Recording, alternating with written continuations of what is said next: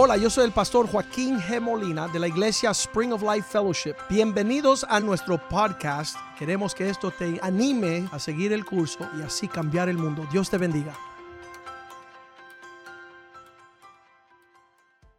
Padre, te damos gracias por este tiempo de la Navidad. Te damos gracias que es un hecho histórico. Podemos observar y considerar todos estos asuntos, contemplar y después acercarnos más a tu realidad. Este tiempo sea una oportunidad de crecer en Cristo, que podemos madurar, que podemos tomar responsabilidad. Pedimos, Señor, que tú te glorifiques en lo que nosotros contemplamos esta historia gloriosa de tu llegada aquí a la tierra, a la ciudad insignificante de Belén, Señor, un pesebre. Que nosotros podamos caminar ese camino de paz y de gozo y de justicia y crecer y madurar y ser más como tú. Pedimos que tu palabra hoy día nos bendiga, nos traiga refrigerio, crecimiento, que podamos modelar y dar el ejemplo como tú diste, Señor, el desarrollo de tu historia, Señor, la historia más gloriosa que ha sucedido en todos los tiempos, tu llegada aquí a la tierra para salvar a los hombres perdidos en sus pecados, en su soberbia, en su orgullo. Tú rompiste el, paradigma, Señor, de toda la disposición humana y tú marcaste nuestras vidas trayendo salvación a todos los hombres, oh Dios. Que este tiempo sea un tiempo glorioso de enfocarnos y no distraernos en los asuntos que concierne nuestra vida en Cristo en estos días. Te lo pedimos en el nombre de Jesús. Amén y amén. Pues habíamos comenzado con el anuncio um, de la Navidad. Yo estaba hablando con el hijo mío que es el pastor de los universitarios acá y le decía, ¿qué vas a hacer? ¿Qué vas a compartir? Y me dijo, papá, quiero tocar un poquito de la historia navideña porque muchas personas no entienden lo que estaba sucediendo en este tiempo. Y, y yo dije, bueno, ¿cómo qué? Y dice, bueno, como que Dios es un Dios que guarda y cumple sus promesas que por miles de años había la promesa de que Él iba a enviar la respuesta de la necesidad del hombre y la caída del hombre y la rebeldía del hombre y que en el nacimiento de Cristo vemos que sucede eso y Dios visita la tierra con un anuncio de, de gran alegría, de gozo y de paz para todos los hombres. Allá en Lucas 1.26 comienza, comienza la historia en los tiempos al sexto mes el ángel Gabriel fue enviado por Dios a una ciudad de Galilea llamada Nazaret. Entonces Galilea está fuera de Belén, Belén está a 90 millas. Y Gabriel el ángel lleva noticias a una virgen desposada con un varón que se llamaba José de la casa de David. Este hombre, el nombre de la virgen era María. Ahí comienza todo lo que inicia la historia de la Navidad. Dios en los cielos, un ángel enviado, un anuncio a una virgen que tiene relaciones con un joven llamado José. Y dice el versículo 28 que cuando se acercó el ángel en donde estaban ellos, dijo, salve muy favorecida Um, ese saludo es tremendo porque yo estaba hablando con algunas personas y ellos piensan, bueno, el día que el Señor me haga la visitación y yo vea un ángel y escuche, entonces me voy a poner en serio.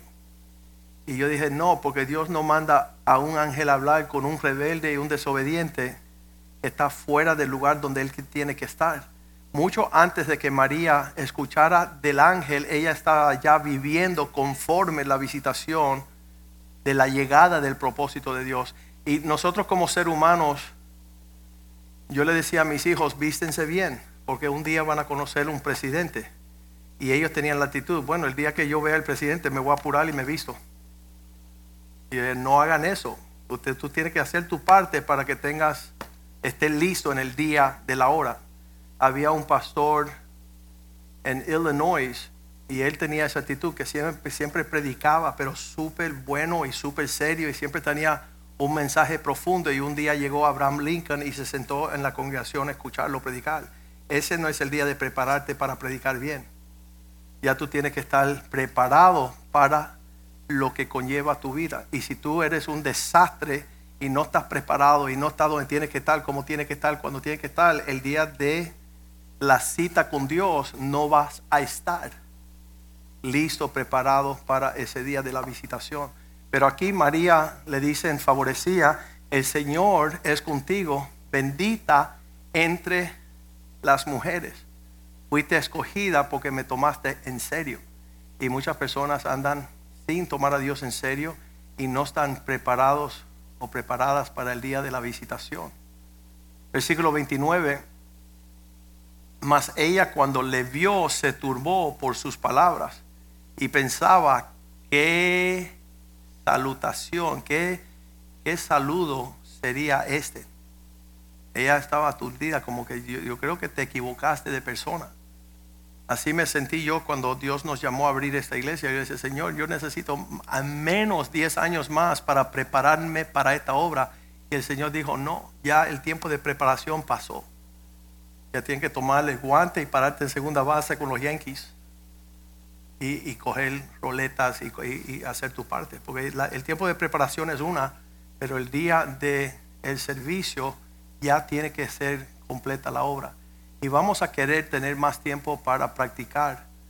Um, y es bueno que tomemos cada oportunidad para dar lo mejor a nuestro Dios. Versículo 30, en lo que ella consideraba cuál saludo es ese, entonces el ángel le dijo, María, no temas porque has hallado gracia delante de Dios.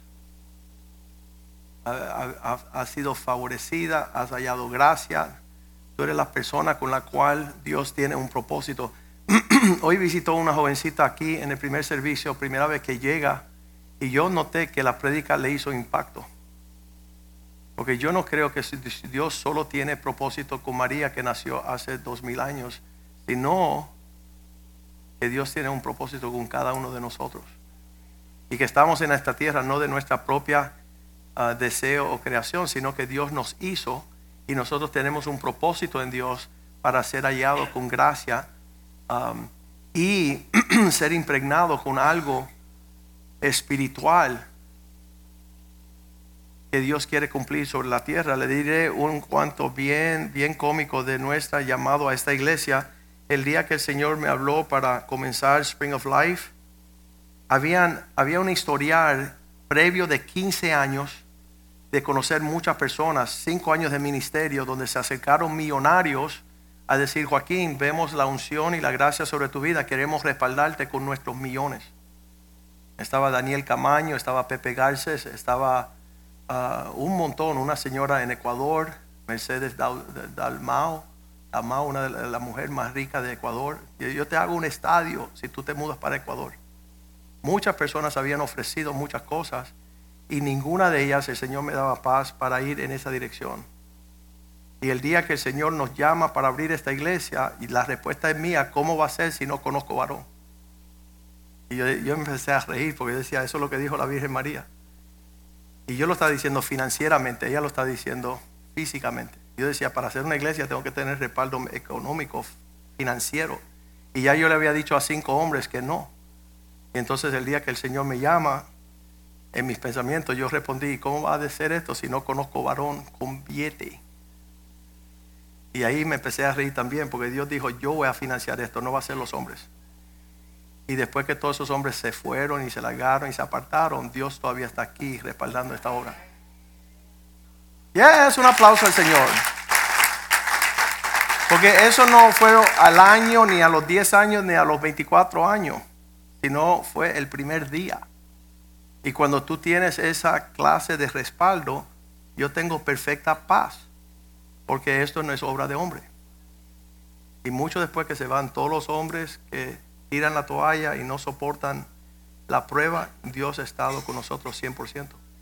Y, realmente nunca hemos padecido falta de nada. Dios ha sido más que abundante y fiel en todos los tiempos.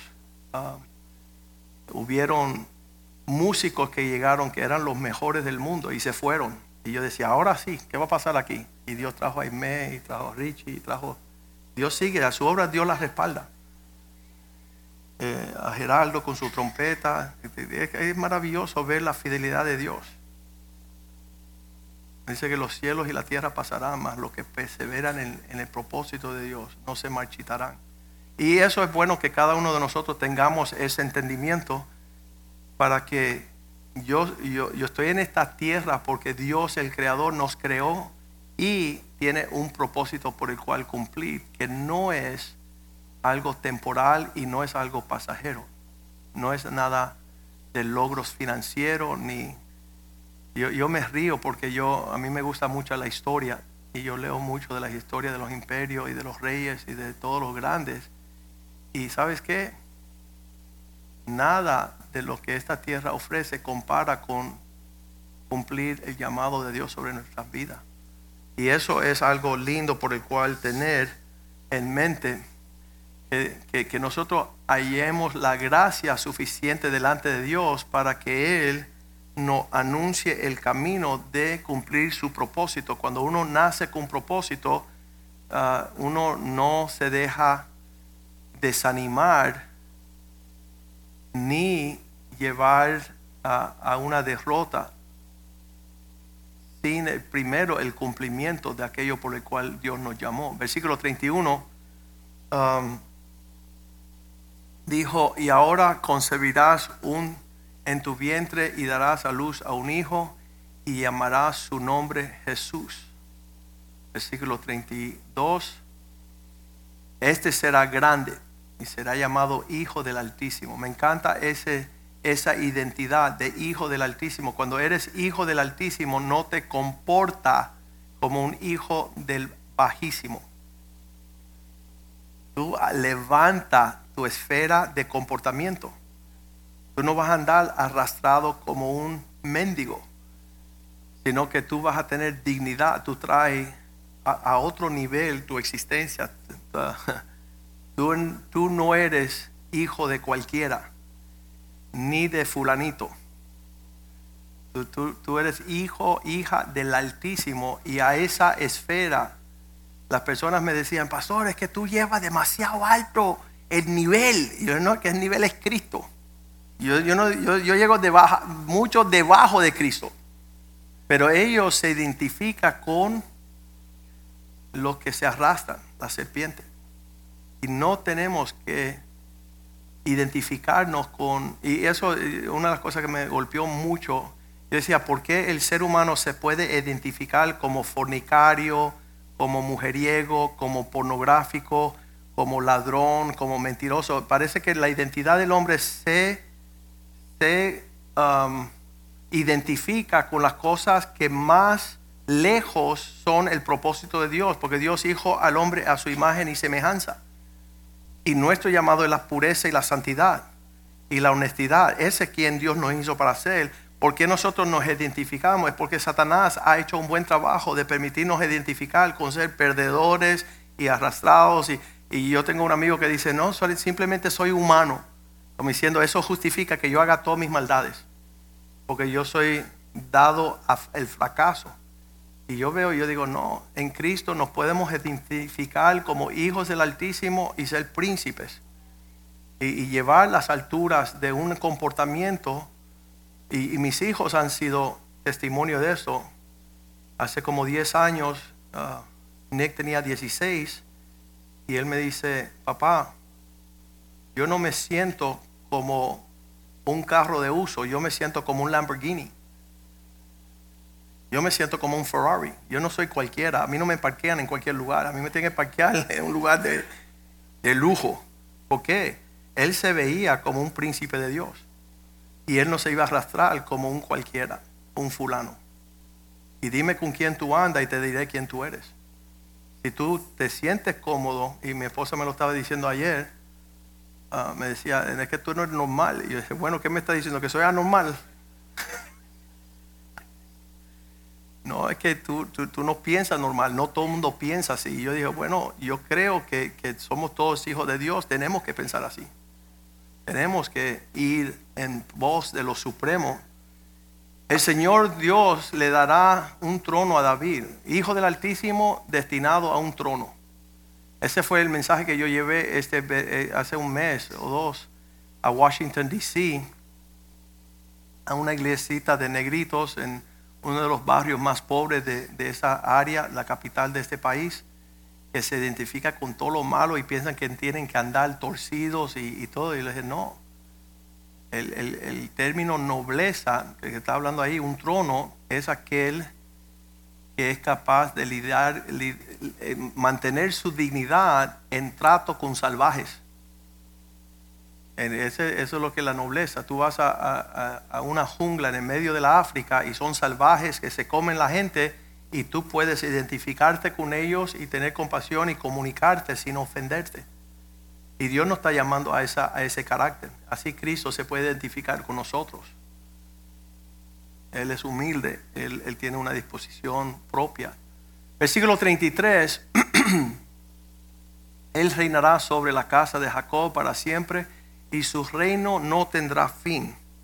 Es decir, que perdura para siempre y es un reino que no fácilmente va a tener su término. Lucas capítulo 2, versículo 1, más de la historia navideña.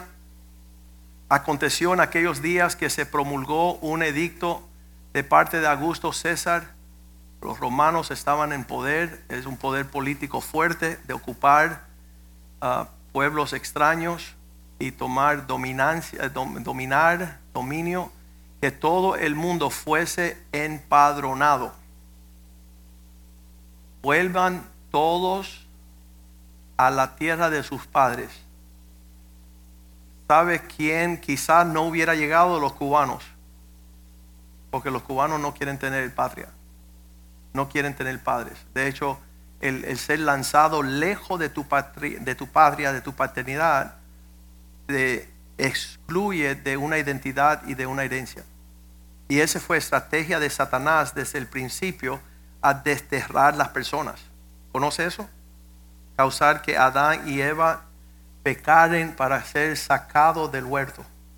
Y, cuando salen del huerto ya pierden sus raíces de quiénes son y por el cual, es, dónde están y qué van a recibir como su identidad. lo, lo, más diabólico es la separación de un padre con un hijo. Lo dice Malaquías 4, 7. Dice que, por esta razón vendrá, uh, vendrán tiempos bien difíciles. 4, 6. Vamos a leerlo bien rapidito. Ahora Él hará volver el corazón de los padres hacia los hijos y los corazón de los hijos hacia los padres. A partir de ahí parte la identidad, el legado, la herencia, la prosperidad, la protección, las huellas, todo. Cuando tú quitas un hijo de la casa de su padre, tú lo estás dejando huérfano y lo estás dejando ilegítimo, lo estás dejando pródigo y él pierde su identidad, um, pierde el nombre que sella su destino. Entonces la estrategia del diablo cuando los indígenas conquistaban una tierra, lo primero que hacían es llevarse los hombres todos esclavos y los sacaban de su entorno. Los sacaban de donde ellos conocían y eran cómodos y tenían todo su, um, su habilidad. Sacar un muchacho que se llama Joaquín y ponerlo en una tierra donde le dicen Aquín. Aquí los americanos, cuando yo empecé el colegio a los 6, 7 años, decían no Joaquín, sino Aquín. Y pensaba que yo era árabe. Y no entendían que yo era cubano y yo era de Cuba y yo tenía eh, un linaje. Pero la estrategia de Satanás, sacar y alejarnos de nuestras tierras porque ahí tenemos un propósito por el cual cumplir. Y es una estrategia satánica desde el principio a desterrar las personas de donde tienen su identidad, su herencia, su, su propósito. Aquí Agustos hace, uh, hace um, volver a la tierra de sus padres para el censo en Lucas capítulo 7, versículo 1 Ah, perdón, capítulo 2, versículo 1. Lucas 2, 1. cuando él hace promulgar de parte del César ah, que todo el mundo fuese empadronado, yo, yo le digo a los cristianos, busca un patrón bíblico para poder traer disciplina sobre tu vida. Una de las cosas que, que ha sido la bendición en la vida mía es el doctor Molina. Todo el impacto de su disciplina como papá fue que moldearon muchas áreas de mi vida, pero yo resentía esto en el principio en no entender, no era cristiano. Y cada vez que venía la disciplina yo huía y evitaba y me entristecía um, cada vez que él hablaba a mi vida, diciendo, Él es el estorbo de que yo tenga felicidad. Él es el que se está interponiendo para yo hacer lo que me da la gana, como me da la gana, cuando me da la gana, las veces que yo quiero, con quien me da la gana. Y eso me llevó a desear mudarme para la casa de un vecino. Yo decía, si yo me vivo en la casa del vecino, ya él no me dice qué tengo que hacer. Y yo soy feliz. Pero iba a contradecir todo lo que era la preparación para la tarea que Dios tenía para mí en la tierra.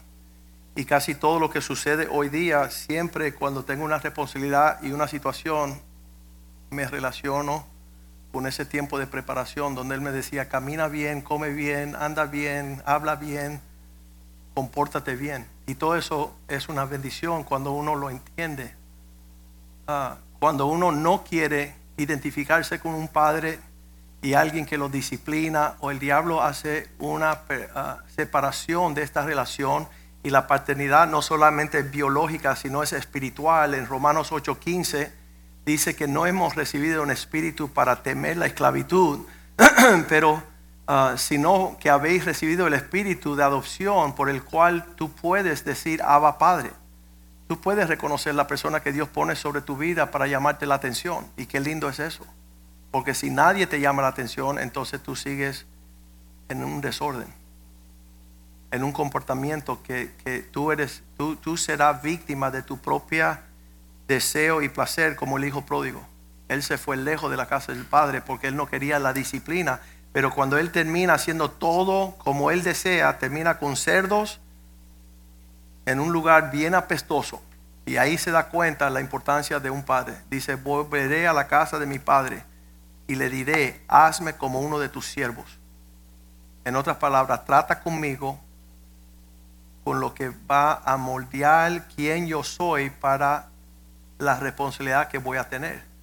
Pero esto es una, una, una madurez espiritual y cuando yo veo que están regresando a la casa de los padres, yo tengo la pregunta, ¿qué de las personas rebeldes que deciden no tener casa, ni hogar, ni papá? ¿A dónde regresan?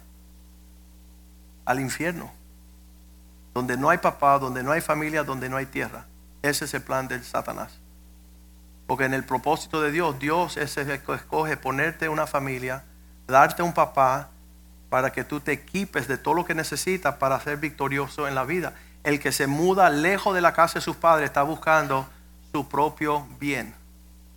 Eso lo dice Proverbios 18.1. El que se aparta, su deseo busca el que se desvía. Ya como no le interesa honrar al padre, honrar su familia, honrar su llamado, su identidad, él se desvía y se entremete en todo asunto. Todo, tú sabes, está en otros asuntos que el asunto en que tiene que estar. Entonces yo veo este versículo en Lucas 2, versículo 2, como una bendición. Versículo 2 dice, este es el primer censo, se hizo siendo Sirenio gobernador de Siria. Versículo 3, te da todo el orden, el tiempo histórico y político. E iban todos para ser empadronados, cada uno a su ciudad. Nuevamente, si no tienes dónde volver, es, es un dilema. Es, una, es un aislamiento no poder identificar ese propósito que Dios tiene. Versículo 4. Y José subió de Galilea, de la ciudad de Nazaret, a Judá, a Judea, a la ciudad de David, que se llamaba Belén por cuanto era de la casa de la familia de David. Él tenía dónde regresar, dónde ir, dónde ser celebrado. Cuando él llega allí, versículo 5, para ser empadronado, para con María, su mujer, despojada con él, la cual estaba encinta. Entonces tienen que hacer un viaje de 90 millas caminando, ¿no? No había avión, no había autobús. Ellos tienen que pagar un precio, ir en el propósito. Si hubieran sido rebeldes y una disposición dejada y irresponsable, nunca hubieran llegado donde el cumplimiento de los propósitos de Dios, que tenía que ser Belén. Eso era proféticamente escrito. Hay más de 300 ah, profecías en el Viejo Testamento que habla del cumplimiento de la área de las personas presentes del propósito de Dios. Un rebelde nunca va a llegar a cumplir el propósito de Dios porque no tiene gusto, no tiene apetito para estar donde Dios está llamándole. Eh, Curiosamente hay tres personas o tres, tres tipos de personas. Están los ah, del gobierno, los políticos, aquellos que tienen el poder político y gubernamental de la área, los romanos que no estuvieron presentes en el parto y en el pesebre. Está llegando el Mesías, el cual todos anunciaban por llegar y no llegaron aquellos que estaban brindados a los asuntos temporales de esta tierra. Tampoco llegaron los religiosos. Los religiosos se conocían toda la Biblia, mas no estaban deseando adorar al, al Hijo de Dios, a, Cristo, en su nacimiento. De hecho, cuando llegan los sabios buscando el lugar y el tiempo de este nacimiento, siguiendo la estrella, dice que ellos fueron al gobierno, dijeron, nosotros no sabemos, pero los religiosos sí se conocen ese libro de tapa a tapa y pueden ir con ellos. Ellos dijeron, va a suceder en Belén, los sabios llegan, pero los religiosos no llegan. No llegan los negociantes tampoco, los que estaban brindando el hotel. Ellos dijeron, no hay lugar aquí para Cristo. Tenemos tres equipos de personas que no estaban atentos a estas cosas. Nosotros, como aquellos pastores que estaban al lado del pesebre, tuvieron una visitación. Lo dice ahí en Lucas capítulo 2, versículo 6. Y aconteció que estando ellos allí se cumplieron los días de su alumbramiento, versículo 7, y dio a luz a su hijo primogénito. Esto para aquellas personas que no creen que María tuvo otros hijos, este solamente fue el primero. Y lo envió, envolvió en pañales y lo acostó en su pesebre.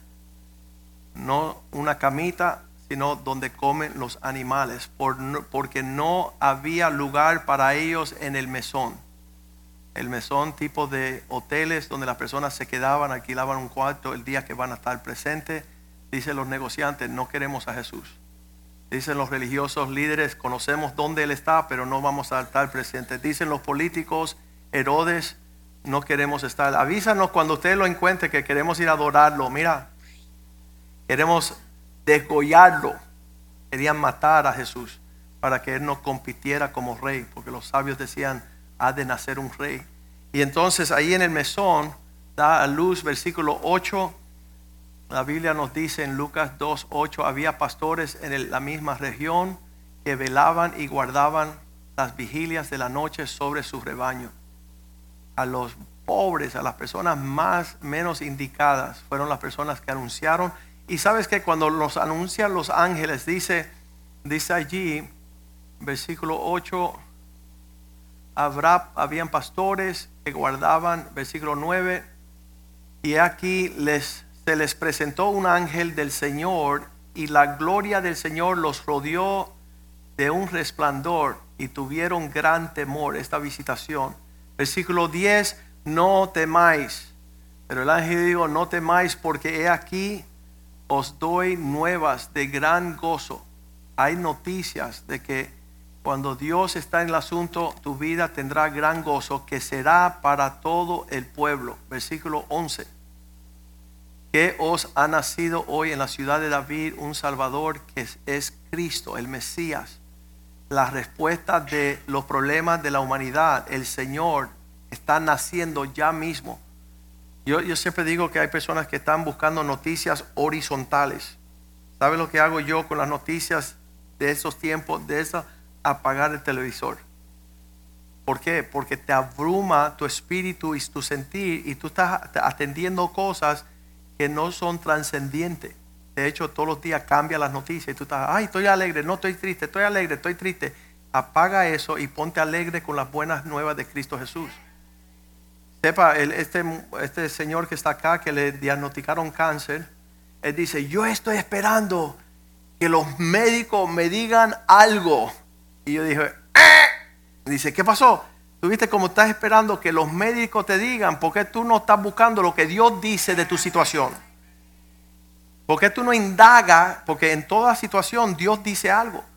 Yo me acuerdo, y esto es algo privado, pero lo voy a mencionar públicamente, todo lo privado se va gritar de las azoteas. En esta iglesia había un señor que daba mucho, mucha, di- mucho dinero en el principio de la iglesia y él daba como 10 mil dólares mensuales. Y llegó el tiempo donde él dijo, pastor, ya yo me voy a ir. Él, se cansó un poquito y, se largó y se fue. Y yo me puse súper triste. Yo decía, este hombre que Dios ha puesto aquí para respaldar la obra se va a ir. ¿Y qué hago yo ahora cuando hay la necesidad económica? Y, yo sé que Dios usa a los hombres, pero yo estaba agobiado. Yo decía, yo no sé qué va a suceder en esta situación. Y me acuerdo que de la noche que se anunció que se iba, el próximo día yo decía, la misericordia de Dios es nueva cada mañana. Si me levanto tempranito, ahí voy a, encontrarme la misericordia de Dios. Así que me levanté a las 5 para toparme con la misericordia de Dios, ya que la noche anterior estaba triste. Y cuando me levanto, vengo para aquí, para la iglesia bien tempranito, 6, 7 de la mañana, y estoy en mi oficina, estoy diciendo, Señor, yo necesito escuchar de ti. Y Él me lleva a Isaías capítulo 6, versículo 1, y dice allí, en el año que murió el rey Usías. El rey Usías era el mejor amigo y que respaldaba a Isaías. El día que él murió, yo vi al Señor. El Señor dije, yo quité este hombre aquí para que tú pongas tus ojos, ojos sobre mí. Y dije, amén. Me puse súper contento, porque el Señor dice, Él te respaldaba, pero Él muere, Él se separa para que tú me veas a mí. Y muchas veces Dios hace eso, te quita a las personas que tú amas, que son mejores amigos, que están respaldando la obra, que están en manos con la marcha de cambiar el mundo. Y un día resulta que amanecen muertos, se separan. Y ese día el Señor me dijo, en el año que murió el rey Usías, yo vi al Señor sentado sobre un trono alto, sublime, y sus faldas llenaban el templo. Dios decía, yo voy a ser el que tú dices que te abandonó. Yo permití que él se fuera porque yo voy a ocupar su silla. Y yo decía, amén. yo estaba alegre viendo que Dios te habla y no esperar a ver qué me dicen los médicos. No, tú dile lo que el Altísimo dice. Tú te una palabra de parte de Dios. Y, y eso es lo que tenemos que hacer nosotros. Volviendo a Lucas capítulo 2. Los pastores fueron visitados. Y resulta ser que después de esta visitación, versículo 10, no temáis porque aquí os doy nuevas de gran gozo que será para todo el pueblo. Versículo 11 dice, os que os ha nacido hoy en la ciudad de David un Salvador, que Cristo el Mesías es el Señor. Versículo 12, um, la reacción que tuvieron ellos, esto os servirá como señal, haráis, hallaréis al niño envuelto en pañales, acostados en un pesebre. Toda la dirección directa de donde estaba la provisión de Dios fue anunciado desde los cielos. Versículo 13, en este anuncio, ah, repentinamente apareció con el ángel una multitud de huestes, un coro celestial. Yo quiero ver eso. Cuando llegue al cielo, quiero ver, ahí me voy a pasar unos 10 años viendo el coro de ángeles y disfrutando, viendo las maravillas de lo que, lo que eso representa.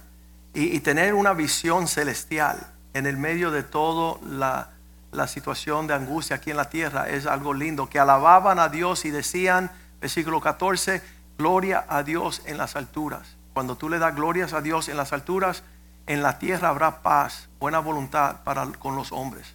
No hay mayor éxito en el mundo que una persona se alinee con los cielos dándole gloria a Dios en las alturas, en las buenas, las malas y las irregulares.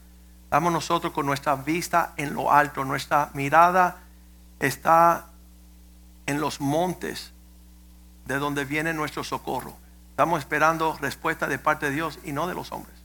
Muchos de nosotros estamos esperando así una llamada de teléfono, a ver, aquí abajo, ¿qué va a pasar? ¿Qué va a pasar? Entonces dice, "Ey, pon tu mirada allá arriba, porque ahí lo que viene, toda buena dádiva y todo don perfecto, viene de la Padre de las luces.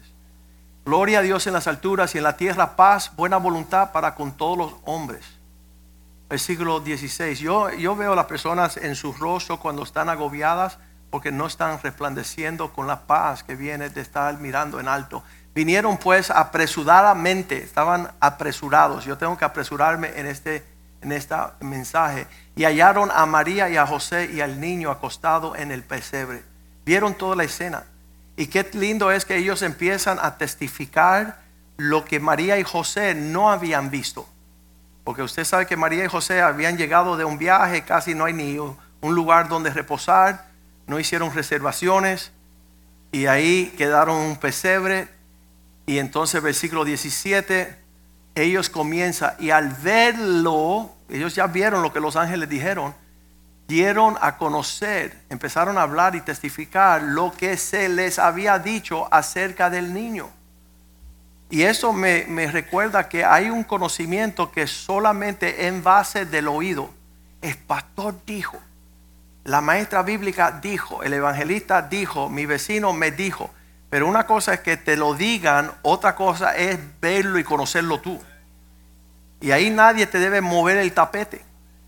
Porque muchos te pueden comer el oído, pero cuando tú ves una cosa y la experimentas, tú dices, nada, nada, ya yo comí ahí, yo sé lo que hay.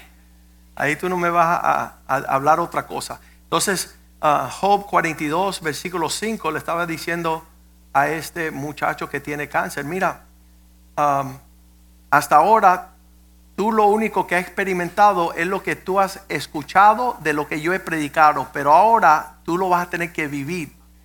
De oídos te había oído, mas ahora mis ojos te ven. Ahora yo sé lo que hay no es en base de que mi esposa me esté contando.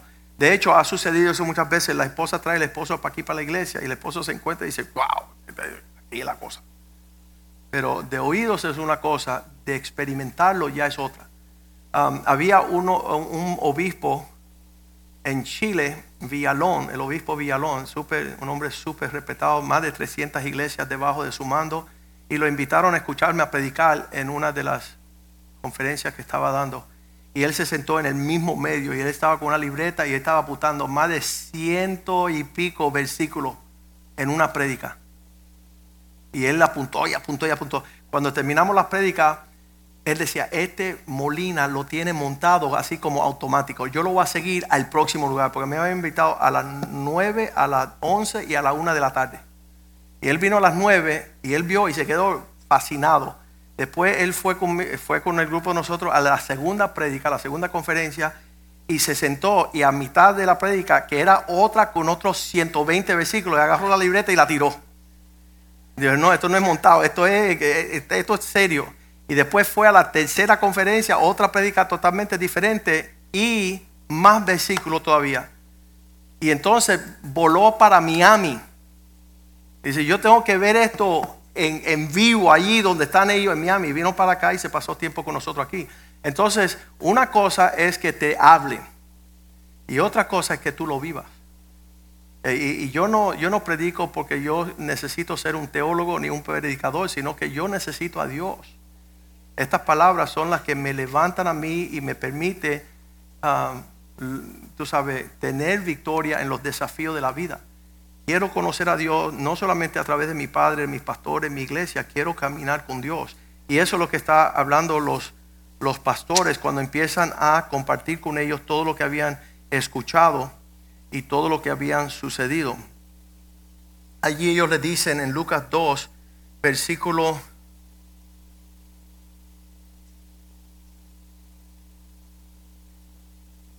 15 Sucedió que cuando ellos, los ángeles, se fueron, ellos, los pastores, se dijeron unos a los otros, pasemos pues hasta Belén y veamos esto que ha sucedido y que el Señor nos ha manifestado. ¿Sabe lo único que podemos reaccionar nosotros a lo que Dios nos enseña? Si Dios no, no nos enseña qué tenemos que hacer o cómo debemos proceder, no podemos hacer nada. Y yo utilizo Deuteronomio 29, 29 para decir las cosas ocultas le pertenecen a Dios y la que Él revela es mi responsabilidad. Entonces yo siempre le digo, Señor, si yo no veo, no puedo actuar. Así que enséñame y si tú me enseñas, yo voy a actuar. Pero si tú no me enseñas, yo no voy a estar golpeando el aire. Las cosas secretas pertenecen a Dios. Mas las reveladas son para nosotros y para nuestros hijos, para siempre, para que la cumplemos todas las palabras de esta ley. Señor, enséñame lo que tengo que hacer para que yo lo haga. Abre mis ojos. A veces la respuesta está ahí delante de nosotros y no la estamos viendo. Señor, deja yo ver las cosas para que la haga. Y si tú me mantienes algo oculto o secreto o no me está mostrando el camino, entonces yo voy a estar, me voy a estar quieto y voy a esperar en Dios que sean los tiempos que Él me muestre. Pero ellos en esa hora marcharon según la dirección, versículo 15, de las cosas que les fueron manifiestas, las cosas que, que los ángeles anunciaron. Ah, versículo 16, cuando llegaron, vinieron pues apresuradamente, hallaron a María y José, el niño acostado en el pesebre. Versículo 17, el verlo dijeron las cosas que le había acontecido, dicha acerca del niño. Vimos los ángeles, vimos los coros de los ángeles, vimos que declararon que este era Dios que iba a nacer entre los hombres. Todo lo que fue anunciado, ellos se lo confirmaron a María y José. Versículo 18. Y todos los que oyeron se maravillaron de lo que los pastores decían. Ellos quedaron impactados de estos anuncios. Ah, vuelve y versículo 19 dice que María atesoró, guardaba todas estas cosas, meditando en ellas en su corazón. A veces hay cosas que solamente tú tienes que guardar en tu corazón y viendo cómo Dios confirma su propósito, su llamado, la hora y el tiempo. Ah, cuando José fue a anunciarle a los hermanos, hey, vengan acá, Dios me cogió para ser líder sobre ustedes, lo metieron en un pozo, lo vendieron y lo sacaron de ahí. Hay cosas que se tienen que guardar y cosas que tú puedes anunciar a quien tú sabes que te lo va a celebrar, porque otras personas no van a celebrar lo que Dios te está llamando a hacer. Cuando nosotros, Dios nos llamó a abrir esta obra, muchas personas se enojaron. Y esta mañana estaba leyendo a alguien, ¿sabes por qué las personas no entienden tu llamado? Porque no fue una llamada telefónica en conferencia, fue, el llamado fue uno a uno. Dios te está llamando a ti a hacer lo que Él te llamó a ti. Él no llamó a una conferencia. Las personas no van a poder entender eh, la gracia, la unción y celebrar el llamado que Dios tiene sobre tu vida, pero eso no, no tiene que moverte. Eh, tú sigues cumpliendo el propósito. Parte del testimonio de esta casa fue después de 20 años de ser fiel y esperando que Dios pudiera traer al pastor Richie y Angie para estar con nosotros, yo no me di a llorar, a hablar pestes, a hablar cosas indebidas, a tener un espíritu tóxico. Yo seguí haciendo lo que Dios me llamó a hacer y cuando ellos llegaron 20 años después, ellos vieron el fruto de lo que yo le había dicho. Entonces ya no eran palabras, eran hechos.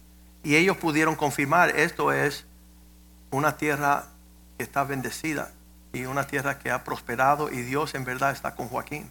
Pero eso no fue lo que fue el inicio de anunciar lo que Dios me había anunciado, pero uno sigue haciendo, yo, le dije lo mismo a Jason, uh, Jason, no importa qué está sucediendo en tu niñez y que tu padre te abandone y se vaya, tú sigues siendo un príncipe del Señor, para que cuando Él regrese, Él se maravilla el reino que Dios te va a entregar. Pero no te tire a, estar con los delincuentes y rebelde y, y deprimido y triste, sino cumple el llamado de Dios sobre tu vida para que Dios te corone con gloria. Y cuando Él vuelva en sí, porque ahora está en no, Él va a poder ver a su hijo como un príncipe. Y va a ver la fidelidad de un Dios que, es el que levanta nuestra cabeza. Él es el que nos da ánimo. Y entonces ese es el pueblo que somos nosotros, guardando estas cosas en nuestro corazón. Son secretos, es un pacto entre Dios y nosotros y sabemos que Dios es fiel. Dios no va a permitir que la situación, la circunstancia perturbe el llamado sobre nuestras vidas. Ya vemos que como resultado de nacer a Jesús mataron a todos los niños de la, región, porque Satanás quería eliminar, extirpar y destruir a todos los posibles príncipes que habían nacido en esa área. Herodes se puso bravo cuando los magos no le dijeron dónde había nacido Jesús. Él decía que él quería venir a adorar y lo que él quería venir y cortarle el cuello, degollar. Y entonces en esto María seguía guardando todo esto en su corazón. Y eso es bueno, no reaccionar, sino guardar las cosas y permitir que Dios las confirme en su tiempo. En ese entonces dice que cuando ella guardó estas cosas en su corazón, versículo 20, los pastores volvieron glorificando y alabando a Dios por las cosas que habían oído y vistos como se les había dicho. ¿Qué sucede? Que en todo lugar cuando está la tierra turbada, en Isaías capítulo 9, versículo 2, dice que hay una, un pueblo que andaba en tinieblas y este pueblo que no veía, que andaba en gran oscuridad, vio una gran luz. Y los que moraban en una tierra de sombra de muerte, buscando y viviendo una mortandad y una esclavitud, la luz les resplandeció sobre ellos. ¿Quién es esa luz? Versículo 6. Este es el, la profecía mesiánica que dice, porque un niño nos ha nacido, un hijo nos es dado, un principado, el gobierno viene sobre sus hombros, se llamará su nombre admirable, consejero, Dios fuerte, Padre eterno, príncipe de paz. Versículo 7 lo dilatado de su imperio y la paz no tendrán límites. Sobre el trono de David y el trono de su reino, y sobre su reino, desponiéndolo y confirmándolo en juicio y en justicia desde ahora y para siempre. El celo de Jehová de los ejércitos hará esto. Cuando estamos viendo todo lo que hemos leído de la historia navideña, estamos diciéndole, Señor, tú eres un Dios que tiene un propósito más allá en los sistemas políticos, los programas sociales, la familia, problemas familiares. Ah, hay algo de parte de Dios para nosotros para ir en pos de lo supremo, que podamos madurar en Cristo. Que igual que Cristo y la historia de la Navidad y el nacimiento, nosotros estuvimos allí en el año 2007, pudimos llegar a Israel y ver todo el panorama de toda esta tierra y le diré que no es diferente que lo que Dios está haciendo en su vida. Hay, hay un crecimiento y un alcance del propósito de Dios en medio de todo está está súper um, está estorbado el poder concentrarlo en las cosas de mayor excelencia por causa de estar escuchando a las personas que están uh, rechazando este conocimiento. En Isaías capítulo 7, versículo 13, Isaías dice, ya ustedes acabaron con la paciencia humana. ¿Es poco para ustedes molestar a los hombres?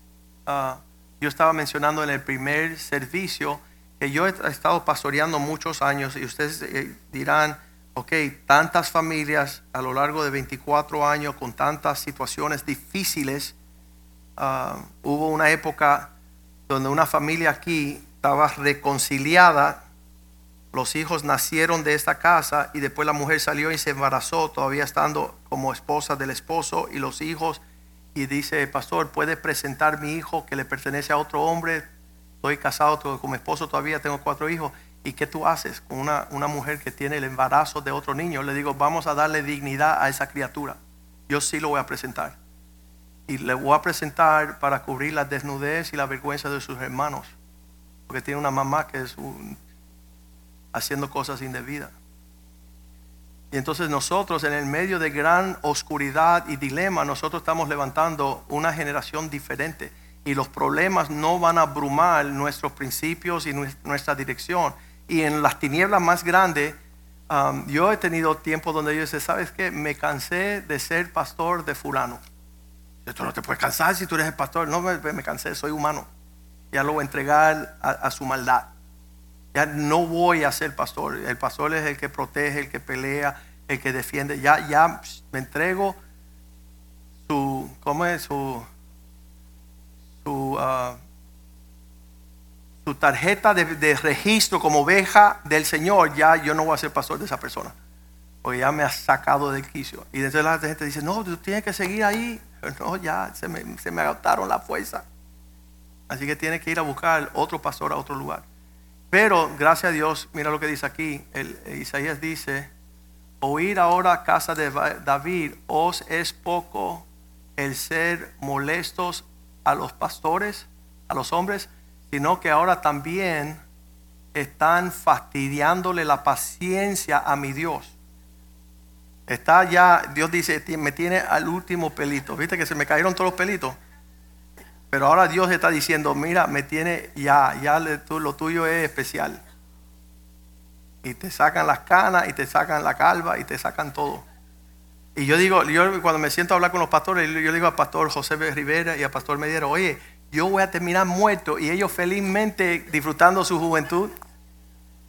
Y yo no quiero eso. Hace 10 años le dije a un señor, mira, estamos lidiando con tu hija de 16 años y toda su rebeldía, eso, pero yo voy a estar fresco como la lechuga, porque yo tengo que estar aquí cuando Tuti y cuando Rebeca, que estaban recién nacidas, sean adolescentes. En, en otras palabras, tú no me vas a sacar de quicio. Porque yo tengo que estar aquí para las que están naciendo ahora, que van a tener su adolescencia también. Y quiero tener paz. Yo siempre le digo a mi esposa, yo quiero ser un viejito alegre, no un viejito cascarrabia y refunfuñando. Quiero tener la paz del Señor, quiero tener el ánimo para servir igual que cuando fui joven. Y ahí está diciendo estas cosas, versículo 14, anuncian que eso de agobiar la paciencia tiene una expresión de esperanza. Por tanto, el Señor mismo os dará una señal. He aquí que la Virgen concebirá y dará a luz a un hijo. Es decir, que cuando se cansan los hombres y, casi como que Dios se cansa, hay una provisión que nace en Cristo Jesús y llamará su nombre Emanuel. Ya Dios estará con nosotros en la historia navideña, en el pesebre. Versículo 15 y se le dará a comer mantequilla y miel hasta que sepa desechar lo malo y escoger lo bueno. En la época de nuestra niñez debe de haber un entrenamiento donde nuestros padres nos llevan a comer mantequilla y miel, que significa las cosas buenas, para poder después cuando envejemos rechazar lo malo. Las cosas que no son principios verídicos y saludables para desechar lo malo y escoger lo bueno. Qué maldición el hombre que piensa que lo que está haciendo es bueno cuando es malo. Qué maldición perder la, la brújula moral donde tú caminas en bendición y tú dices, no, yo voy bien y vas re mal porque perdiste la habilidad. Entonces nosotros con nuestros niños desde la edad de dos añitos que ya tenían capacidad de responder, desde los dos añitos, cuando ellos recibían algo en mano, sea un juguete, sea cualquier situación, yo le hacía la pregunta, ¿eso es bueno o malo? Y ellos decían, eso es feo, eso es malo. Entonces yo les decía, ¿y qué se hace con lo malo? Y ellos iban corriendo, ellos solitos, y lo botaban en el basurero. Desde los dos añitos, ¿para qué? Para que cuando ellos creciesen, tuvieran en la universidad con sus amistades, haciendo cosas indebidas, decir, no, nosotros no comemos del basurero. Nosotros ya tenemos marcado bien la línea de disfrutar lo bueno y rechazar lo malo. Pero hay personas que no están en ese tipo de, de madurez. Ellos no le dieron a comer mantequilla y miel, entonces no saben discernir. Versículo 16, a desechar lo malo y escoger lo bueno. Porque antes que el niño sepa desechar lo malo y escoger lo bueno, la tierra de los dos reyes que tú temes será abandonada. Tiene que haber esta capacidad, Isaías 5:20, está bien marcado en la Biblia, que nosotros somos los que amamos lo bueno y aborrecemos lo malo. Pero hay de lo que a lo malo le dicen bueno. Nuestra rebeldía, nuestra desobediencia, nuestra falta de respeto, nuestra actitud, que es pésima, ellos están levantando bandera. Y, me recuerda lo que habíamos hablado de la torre Babel, donde ellos decían, venid y hagamos, hagamos una torre para desafiar el Altísimo. Entonces ellos sabían ponerse de acuerdo para lo malo, pero no para ponerse de acuerdo para lo bueno. Hay de aquellos que le dicen lo malo bueno y a lo que lo bueno le dicen malo, que hacen de la luz tinieblas, las cosas buenas, ellos dicen, eso es basura, eso no sirve. Y de las tinieblas, su rebeldía, su desobediencia, su falta de respeto, su falta de honra, están tirando fiesta. Hay de estas personas, de las tinieblas hacen luz y que ponen las cosas amargas como dulce y lo dulce por amargo. Eso es un dilema grandioso. Creo que Cristo nació al mundo para trazar una línea, trazar una línea entre las cosas debidas y las indebidas. Vamos a ponernos de pie esta tarde y decir, Señor, gracias por el acontecimiento de la historia navideña. ¿Por qué? Porque no significa algo superficial, sino hay cosas profundas, hay cosas tremendas, hay cosas que eso solamente sirve como una sombra de lo que está sucediendo en nuestra vida. ¿Qué es? Mi papá siempre dice, yo quiero estar lleno de gracia. Yo quiero ser hallado en la paz de Dios para deslumbrar, dar, dar a luz al propósito de Dios. Y entonces la única forma que eso sucede es poder tener una intimidad con el Señor. Y muchas personas quieren una amistad con el Señor y no una intimidad. Estamos bien confusos con muchas cosas y eso los lleva a nosotros sufrir el poder estar donde tenemos que estar para participar en estas celebraciones. Cuando yo pongo el nombre de este mensaje, ausentes en la Navidad, ¿qué significa? Si tú no tienes un corazón para recibir la palabra de Dios, para estar donde tienes que estar, ya tú serás como los políticos del imperio romano, tendrás venganza y celo contra Jesús, estarás como los religiosos los líderes religiosos que sabe todo, pero no te interesa, no tiene apetito. O está como los negociantes que como no tenías dinero y reservación, pues el Mesías no es bienvenido. Entonces estas tres esferas de la existencia humana no participaron en la celebración y fueron ausentes en la Navidad. Yo no quisiera que nadie estuviera ausente del llamado y el propósito de Dios para con sus vidas, sino que ustedes cumplen y yo también Ah, para ser hallados fiel cuando estemos delante de Dios. Señor, te damos gracias por tu palabra.